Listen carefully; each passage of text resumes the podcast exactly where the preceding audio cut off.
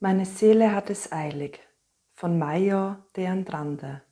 Ich habe meine Jahre gezählt und festgestellt, dass ich weniger Zeit habe zu leben, als ich bisher gelebt habe.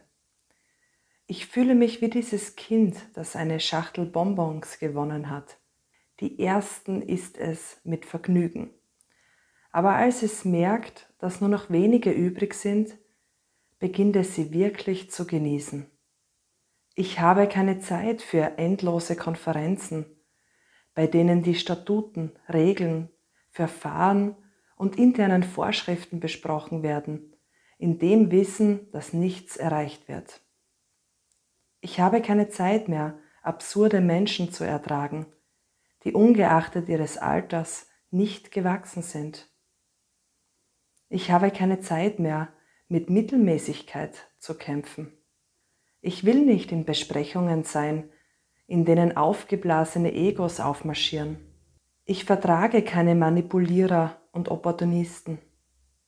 Mich stören die Neider, die versuchen, Fähigere in Verruf zu bringen, um sich ihrer Positionen, Talente und Erfolge zu bemächtigen. Meine Zeit ist zu kurz, um Überschriften zu diskutieren.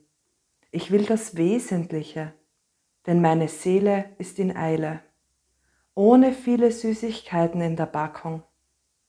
Ich möchte mit Menschen leben, die sehr menschlich sind. Menschen, die über ihre Fehler lachen können, die sich nichts auf ihre Erfolge einbilden, die sich nicht vorzeitig berufen fühlen und die nicht von ihrer Verantwortung fliehen. Die, die menschliche Würde verteidigen und die nur an der Seite der Wahrheit und Rechtschaffenheit gehen möchten. Es ist das, was das Leben lebenswert macht. Ich möchte mich mit Menschen umgeben, die es verstehen, die Herzen anderer zu berühren. Menschen, die durch die harten Schläge des Lebens lernten, durch sanfte Berührungen der Seele zu wachsen ja, ich habe es eilig. Ich habe es eilig, mit der Intensität zu leben, die nur die Reife geben kann. Ich versuche, keine der Süßigkeiten, die mir noch bleiben, zu verschwenden.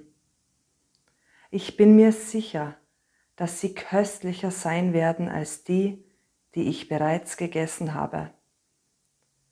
Mein Ziel ist es, das Ende zufrieden zu erreichen, in Frieden mit mir, meinen Lieben und meinem Gewissen.